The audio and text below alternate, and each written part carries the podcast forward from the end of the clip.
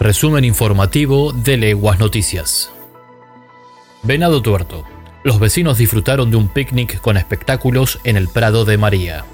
Con una importante afluencia de público, se realizó este sábado una nueva edición del Paseo de la Ciudad, esta vez con la modalidad picnic, en el Prado de María, cumpliendo con la premisa del gobierno municipal de recuperar los espacios públicos para uso comunitario. El intendente Leonel Charela, acompañado por el concejal Juani Pellegrini y gran parte del gabinete municipal, recorrió al atardecer el predio colmado de venadenses que respetaron las medidas básicas de prevención sanitaria. Melincué.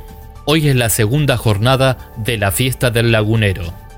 A causa del mal tiempo que se extendió en la región, desde la comuna de Belincué decidieron postergar para hoy lunes 11 de octubre, feriado, la segunda entrega de la fiesta provincial del lagunero, que el sábado tuvo su primera jornada con éxito. La primera fiesta en homenaje a Daniel Tino Albarracín, el lagunero, postergó su segunda jornada para hoy lunes debido a las condiciones climáticas, desarrollándose todas las actividades programadas para el día de ayer. La cita es a partir de las 12 del mediodía con el paseo gastronómico, emprendedores y artesanos. A las 14, apertura de museo y muestra del lagunero. A las 17 horas, espectáculos musicales y danzas. Y el cierre de la noche, estará a cargo del Duende Garnica. Villa Cañas. Un preso intentó fugarse de la comisaría sexta. En la jornada del viernes, un preso intentó fugarse de la comisaría sexta de Villa Cañas tras romper una reja del baño para tratar de escapar por una pequeña ventana.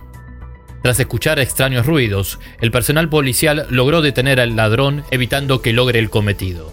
Según el parte de prensa oficial, indica que, encontrándose el interno Facundo N., alojado en esta dependencia, Siendo las 15.30, se escucha un ruido extraño en el sector calabozos. En consecuencia, se ingresa y se constata una reja dañada de hierro en el sector baños y fuera de lugar. Asimismo, un balde de plástico blanco contra la pared, dando la impresión de querer fugarse. Se dio conocimiento a la autoridad judicial y se libraron las actuaciones de rigor. Y hasta aquí llegamos. Para más información visita leguasnoticias.com. Hasta la próxima.